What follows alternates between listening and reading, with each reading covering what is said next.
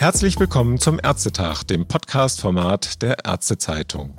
Mein Name ist Hauke Gerloff. Ich bin stellvertretender Chefredakteur und Ressortleiter Wirtschaft der Ärztezeitung. Unser Thema heute, nein, ist nicht die Pandemie, sondern unser Thema ist eine kleine Karte, die demnächst jeder Arzt in Deutschland, der Patienten behandelt, benötigt. Es geht um den elektronischen Arztausweis. Ja, jeder Arzt braucht einen solchen E-Arztausweis oder auch EHBA genannt. Das steht für elektronischer Heilberufeausweis. Schließlich sollen nicht nur Ärzte einen solchen Arztausweis bekommen, sondern auch andere Heilberufler. Spätestens ab Juli, das ist der Stand heute, benötigen niedergelassene Ärzte eine solche Chipkarte, weil sie ab dann verpflichtet sind, die elektronische Patientenakte zu füllen und die Daten elektronisch signieren müssen. Mit dem E-Arztausweis soll die elektronische Kommunikation zwischen Ärzten und anderen Heilberuflern abgesichert werden. Was dieses kleine Kärtchen kann, beziehungsweise der Chip darauf und welche rechtliche Relevanz die Funktionalitäten der Karte tatsächlich hat, darüber spreche ich heute mit einem ausgewiesenen Fachmann. Er ist Arzt und Rechtsanwalt zugleich, seit einigen Jahren mit dem Helix Hub in Berlin auch Unternehmer mit besonderen Beziehungen zu E-Health Startup-Szene und seit vielen Jahren spezialisiert auf das Medizinrecht mit besonderem Schwerpunkt auf Telemedizinrecht. Das war jetzt aber eine lange Beschreibung. Ich grüße Sie am Telefon, Professor Christian Dirks. Hallo, ich grüße Sie, lieber Herr Gerloff. Eine Freude, mit Ihnen heute zu sprechen zu diesem spannenden, nicht pandemischen Thema. Ja, Herr Professor Dirks, als Arzt und Rechtsanwalt, haben Sie schon einen EHBA im Portemonnaie oder wollen Sie die Produktionskapazitäten nicht für andere blockieren? Es fehlen ja noch 70 Prozent rund der niedergelassenen Ärzte, die noch keinen solchen Arztausweis haben. Also, wie Sie sich ja vielleicht erinnern werden, war ich 2003, 2004 mit daran beteiligt, die Rechtsgrundlagen für die EGK zu schaffen, ja. die ja ab 2006 eigentlich verpflichtend sein sollte. Und weil die natürlich auch schon einen elektronischen Heilberufsausweis voraussetzte, war ich einer der ersten, ich war damals Nummer fünf, hier bei der Ärztekammer Berlin, der einen solchen elektronischen Heilberufsausweis damals natürlich noch in der ersten bzw. Nuller-Generation beantragt hat. Und es war natürlich auch sehr traurig, dass wir den danach gar nicht für diese Funktionalität eingesetzt haben. Also in der Tat bin ich auch Inhaber eines solchen elektronischen Heilberufsausweises. Gut, was würden Sie denn jetzt mit einem solchen E-Arztausweis anfangen wollen? Beziehungsweise Sie haben ihn ja schon, also was wollen Sie damit anfangen oder fangen Sie schon was damit an? Ich bin nicht als Vertragsarzt niedergelassen. Von daher werde ich auch nicht so in die TI eingebunden sein wie ein Vertragsarzt. Mhm. Aber die Intention ist natürlich, über den elektronischen Heilberufsausweis die EPA zu befüllen, die elektronische Arbeitsunfähigkeitsbescheinigung auszustellen, ein elektronisches Rezept oder Daten mit einer qualifizierten elektronischen Signatur zu versenden. Das Gesetz kennt ja da eine Reihe von Funktionalitäten und die funktionieren nur erstens mit dem elektronischen Heilberufsausweis und zweitens mit dem Praxisausweis SMCB. Und das sind die beiden Funktionalitäten, die wir brauchen, um künftig auch am elektronischen Austausch diesbezüglich teilnehmen zu können. Mhm. Und also eine SMCB, da Sie ja nicht als Vertragsarzt niedergelassen sind, haben Sie ja dann auch nicht, oder? Die habe ich nicht, nein. Aber der Arztausweis hat ja eine ganze Menge, der, der neue Arztausweis hat ja eine ganze Menge Funktionalitäten. Also Sie weisen sich ja aus nicht nur als Professor Christian Dirks im Netz, sondern Sie weisen sich aus als Arztprofessor Christian Dirks. Also Sie authentifizieren sich rechtssicher im Netz. Können Sie das mal beschreiben, was da passiert?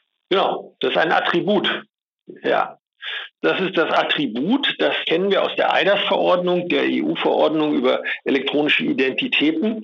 Und das ist auch der große Fortschritt, dass wir innerhalb der EU durch diese Funktionalität sicherstellen können, dass derjenige, der eine Nachricht geschickt hat oder ein Dokument signiert hat, tatsächlich auch von der staatlich ausgebenden Stelle irgendwo zwischen Finnland und Portugal mit diesem Attribut qualifiziert wurde. Und das heißt, wir können uns darauf verlassen. Und diese Verlässlichkeit ist genau der große Unterschied, den das System in der Vorher-Nachher-Betrachtung haben wird. Denn alle wollen wir doch, dass die Kommunikation in der Medizin auch rechtssicher erfolgt. Was bedeutet nun rechtssicher? Das sind mindestens zwei Faktoren, die dabei zu berücksichtigen sind. Das eine ist die Identität der Kommunizierenden, die im Fall natürlich des EHBA die Identität auch des Absenders ist. In dem Sinne, dass tatsächlich derjenige hinter der Nachricht steht, der auch vorgibt, derjenige zu sein. Mhm. Wir nennen das Nicht-Abstreitbarkeit. Und das ist zum einen die Übernahme für die Verantwortung, zum anderen, also ich, ich, muss als Arzt dann dafür einstehen, dass das, was da weggeschickt wurde, auch wirklich von mir kommt und übernehme die Verantwortung für diese Nachricht. Und auf der anderen Seite kann der Empfänger sich darauf verlassen, dass das auch tatsächlich von mir als Arzt so geschickt wurde. Mhm. Der zweite Faktor, der dabei eine Rolle steht, ist die Integrität. Und mit Integrität meinen wir, dass der Inhalt dessen, was abgeschickt wurde, übereinstimmt mit dem, was ankommt. Das heißt nicht notwendigerweise, dass das richtig ist, was da drin steht, aber das heißt, dass das, was abgeschickt wurde, identisch ist mit dem, was ankommt. Und das ist eine wichtige Voraussetzung, dass hier keine inhaltlichen Abweichungen in dieser Kommunikation entstehen. Und das ist dann. Das ist das digitale, das, wenn ich unterbrechen darf, wie so ein digitaler Siegellack, oder? Also, den man um eine Urkundenrolle, wenn man sich das vorstellt, wenn das mit Siegellack zu ist, dann weiß man, dass da nichts geändert worden ist ab dem Moment, wo es versiegelt worden ist. Kann man das so sagen? Richtig, ja. Ja, und bezüglich der Inhalte, die vom Absender selbst erstellt wurden, hat es dann auch einen Richtigkeitsbeweis in sich, der auch der Urkundsqualität entspricht. Und bezüglich der Inhalte, die eben nur transportiert wurden, wenn ich also als Arzt ein, eine Epikrise eines Krankenhauses übernehme und in meine Kommunikation einbinde mit einer qualifizierten elektronischen Signatur, dann bedeutet das nicht, dass das, was ich vom Krankenhaus bekomme, dadurch richtig wird. Mhm. Aber es bedeutet, dass ich es so weitergeleitet habe, wie ich es auch bekommen habe. Mhm. Und das ist die Verlässlichkeit, die dadurch entsteht. Also bei der digitalen Signatur, die wird ja jetzt dann für alle Dokumente, die digital erstellt werden, benötigt. Also EPA oder E-Rezept später, dann die EAU hatten Sie schon erwähnt. Und das Ganze gilt dann von Finnland bis Portugal. Das ist schon ein Wort, ne? Also Europa lebt. Wir müssen das wir müssen ein bisschen differenzierter beurteilen, denn das, was wir innerhalb der GKV machen, mit dem Befüllen der EPA, mit den Nachrichten über KIM, mit der EAU. Das sind natürlich Funktionalitäten, die auch nur innerhalb der GKV funktionieren können, weil der Leistungserbringer in Portugal oder Finnland nicht an die TI angeschlossen ist. Ja. Das kann natürlich ein Ziel werden und es wird auch so diskutiert. Wir haben ja durchaus die entsprechenden Gremien auf EU-Ebene, die genau das anstreben. Aber gegenwärtig sind wir dabei, ein Niveau zu etablieren, das diese rechtssichere Kommunikation innerhalb der GKV ermöglicht. Und ich will vielleicht noch auf einen Punkt zu sprechen kommen, nämlich, dass wir oft Klagen hören und so ein bisschen äh, das Stöhnen, warum das denn alles so kompliziert sein muss. Und das ist ja dann tatsächlich doch noch sicherer als bei Offline-Geschäften. Muss das tatsächlich so sicher sein? Andere Länder in der EU kommen ja auch mit verschiedenen Funktionalitäten ohne diesen Aufwand aus. Und da ist unsere Antwort, dass wir schon glauben, dass das recht mehr Aufwand und mehr Sicherheit bedarf, wenn wir im Online-Bereich unterwegs sind. Denn Zwei Faktoren spielen hier eine Rolle. Zum einen ist aufgrund der Möglichkeit, dieses vielfach zu verwenden und über größere Spektren einzusetzen, mit einem höheren Schadenspotenzial verbunden, wenn dort tatsächlich Identitätsmissbrauch passiert. In eine Praxis einzubrechen und Rezeptformulare zu stehlen, hat zum Zweiten auch eine höhere Hemmschwelle, als zu versuchen, jemanden online auszuspähen und einen Identitätsdiebstahl zu machen. Und deswegen brauchen wir zusätzliche Sicherheitsvorkehrungen, um die gesamte Telematikinfrastruktur auch dadurch zu schützen. Mhm. Ja, der Identitätsdiebstahl. Was wäre denn eigentlich, wenn ein Arzt der EHBA abhanden kommt und gleichzeitig auch die PIN. Vielleicht hat er die PIN irgendwie daneben liegen gehabt oder so. Sollte man natürlich nie machen, wie mit der EC-Karte.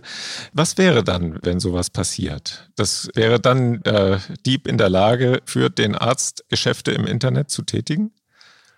Naja, er braucht ja dann sicherlich auch zusätzlich den Konnektor und man kann nicht einfach mit der Karte und der PIN in diesem System unterwegs sein, äh, sondern die Authentifizierung muss ja nach wie vor systemintern erfolgen. Aber in der Situation ist es natürlich geboten, schnellstmöglich da die ausgebende Stelle zu benachrichtigen und die Sperrung der Karte und die, äh, zu verfügen, dass diese im System nicht mehr verwendet werden kann. Ja.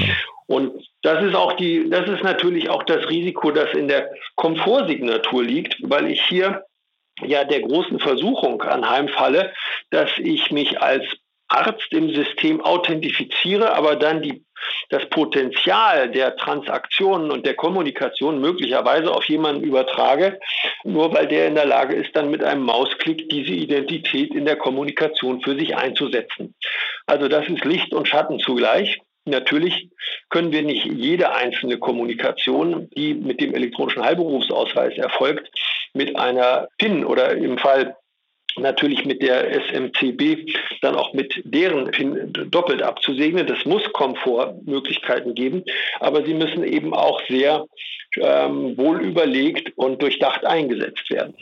Hm, das ist ja so, äh, so ein Problem. In letzter Zeit gab es ja von der freien Ärzteschaft da auch diese Befürchtung anhand eines, wegen eines Papiers der Gematik, diese Zero Trust Geschichte, dass man eben am Ende bei jeder Aktion mit dem EHBA erneut dann seine Identität neu bestätigen muss. Das ist ja, also wenn das so käme, das ist, ist ja schon ganz schön anstrengend für einen Arzt, der pro Tag vielleicht 100 Rezepte signiert oder vielleicht auch hunderte von Arztbriefen schnell mal durchguckt. Am Ende ein Radiologe oder Laborarzt, der kann ja nicht jedes Mal die PIN eingeben, oder? Nein, das ist auch nicht ernsthaft so äh, geplant, sondern natürlich brauchen wir Möglichkeiten, das rational und zeitnah umzusetzen. Und hier können wir auch sicher darauf setzen, dass mit weiteren ergänzenden Merkmalen nicht nur Stapelsignaturen, sondern auch Komfortsignaturen erforderlich sind. Ich schaue jetzt noch mal ein bisschen auf den Anfang des Ganzen. Die Ausgabe des Heilberufsausweises ist ja auch schon mit etwas mehr Aufwand verbunden, als das bisher bekannt war, denn die Ärztekammern sind die ausgebende Stelle. Und die dafür notwendige Infrastruktur wird dann durch die Vertrauensanbieter geschaffen, die die Ausgabe der E-Arztausweise übernehmen. Und das erfolgt durch dann ein, entweder ein Kammerident-Verfahren oder ein Postident oder ein Videoident-Verfahren. Mhm. Und das sind die, die Prozesse, die jetzt laufen und die für den Heilberufsausweis erforderlich sind. Der Praxisausweis SMCB wird durch die Drittdienstleister ausgegeben und da werden die Anforderungen durch die Gematik geregelt. Und hier muss der, der Dienstleister von der Gematik zertifiziert werden. Das sind derzeit fünf Anbieter. Und Sie sehen also auch hier sind hohe Hürden gesetzt, die man überwinden muss oder über die, die man erfüllen muss. Und dann ist aber natürlich diese, diese Sicherheit mit zwei Karten und zwei Pins eine recht hohe, die auch dem Standard der EIDAS-Verordnung im Sinne des Artikel 3 der EIDAS-Verordnung entspricht. Mhm. Es wird ja immer mal ja, man kann vielleicht ja auch noch denken, in Zukunft mit Fingerabdruckscannen oder sowas. Das könnte ja das Ganze auch nochmal vereinfachen. Im Handy ist man das ja schon längst gewöhnt. Was halten Sie davon? Ähm, das sind Dinge, die zusammen mit dem, mit dem Verfahren beispielsweise bei der Komfortsignatur eingesetzt werden können. Ah ja, genau. Ja, das, da wäre der Anwendungsfall. Ja. Es wird ja immer mal wieder kolportiert, gerade vom Chaos Computer Club. Man könnte mit dem Arztausweis auch einen Kaufvertrag für ein neues Auto digital signieren. Ist das tatsächlich so im Moment? Wir haben ja jetzt immer über TI-Anwendungen gesprochen. Na, ich kann mit dem Mausklick ein Auto kaufen. Äh, mein letzter Autokauf war bei eBay ein gebrauchtes Kraftfahrzeug. Habe ich mit dem Mausklick erworben. Das ist nun keine Besonderheit. Und das kann ich natürlich erst recht mit einem Arztausweis, der eine qualifizierte elektronische Signatur hat.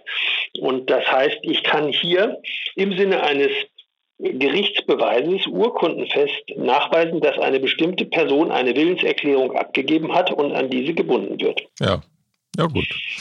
Ja, das ist so.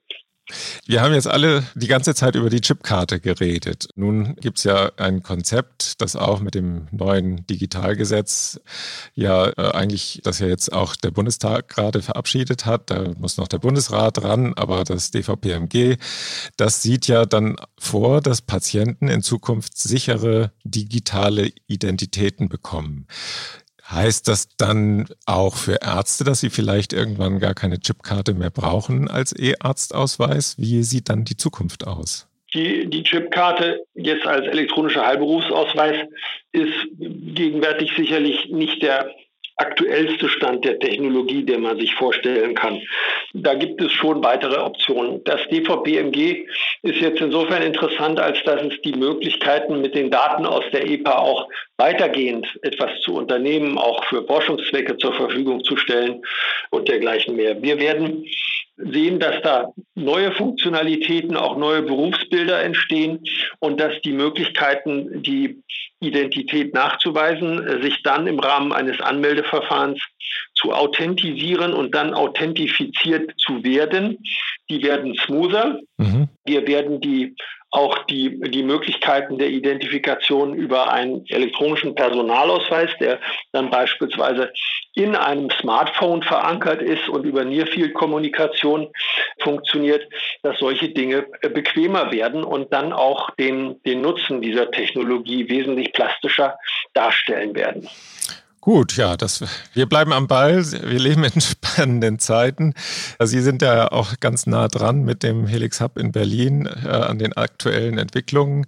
Vielleicht ein Blick in die Glaskugel. Herr Professor Dirks, wann werden die vielen neuen Anwendungen in der Telematikinfrastruktur tatsächlich Routine sein? Was glauben Sie? Ja, ich denke schon, dass wir innerhalb der nächsten zwei, drei Jahre das in der Routine erleben werden. Natürlich gibt es dann einen großen Spread zwischen denen, die sich dem Ganzen verweigern oder vom Nutzen noch nicht so überzeugt sind, bis zu denen, die da Vorreiter sind.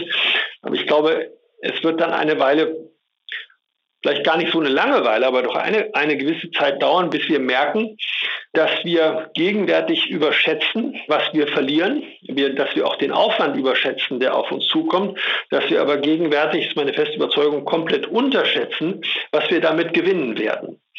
Und die vielen Defizite im System, an die wir uns ja gewöhnt haben, also zeitversetzte Informationen bezüglich Patienten im Sektorübergang, fehlende Daten und wirtschaftlicher Ressourceneinsatz. Das alles wird dann hoffentlich der Vergangenheit angehören wenn wir zeitnah mit allen verfügbaren Daten eine Medizin betreiben können, die eine deutlich bessere Versorgung ermöglicht. Denn bei all dem sollten wir nicht vergessen, die Digitalisierung ist kein Selbstzweck. Die muss dazu dienen, die Qualität der Versorgung zu verbessern. Dann haben wir unseren Job auch richtig gemacht. Ja, das ist doch ein positiver Ausblick. Herr Professor Dirks, vielen Dank für Ihre Ausführungen. Das war ein spannender Podcast außerhalb der Pandemie. Sehr schön. Ihnen alles Gute und vielleicht sprechen wir uns ja mal wieder. Gerne. Vielen Dank, Herr Gerloff. An selber Stelle, selbe Welle. Alles Gute. Tschüss. Danke. Tschüss.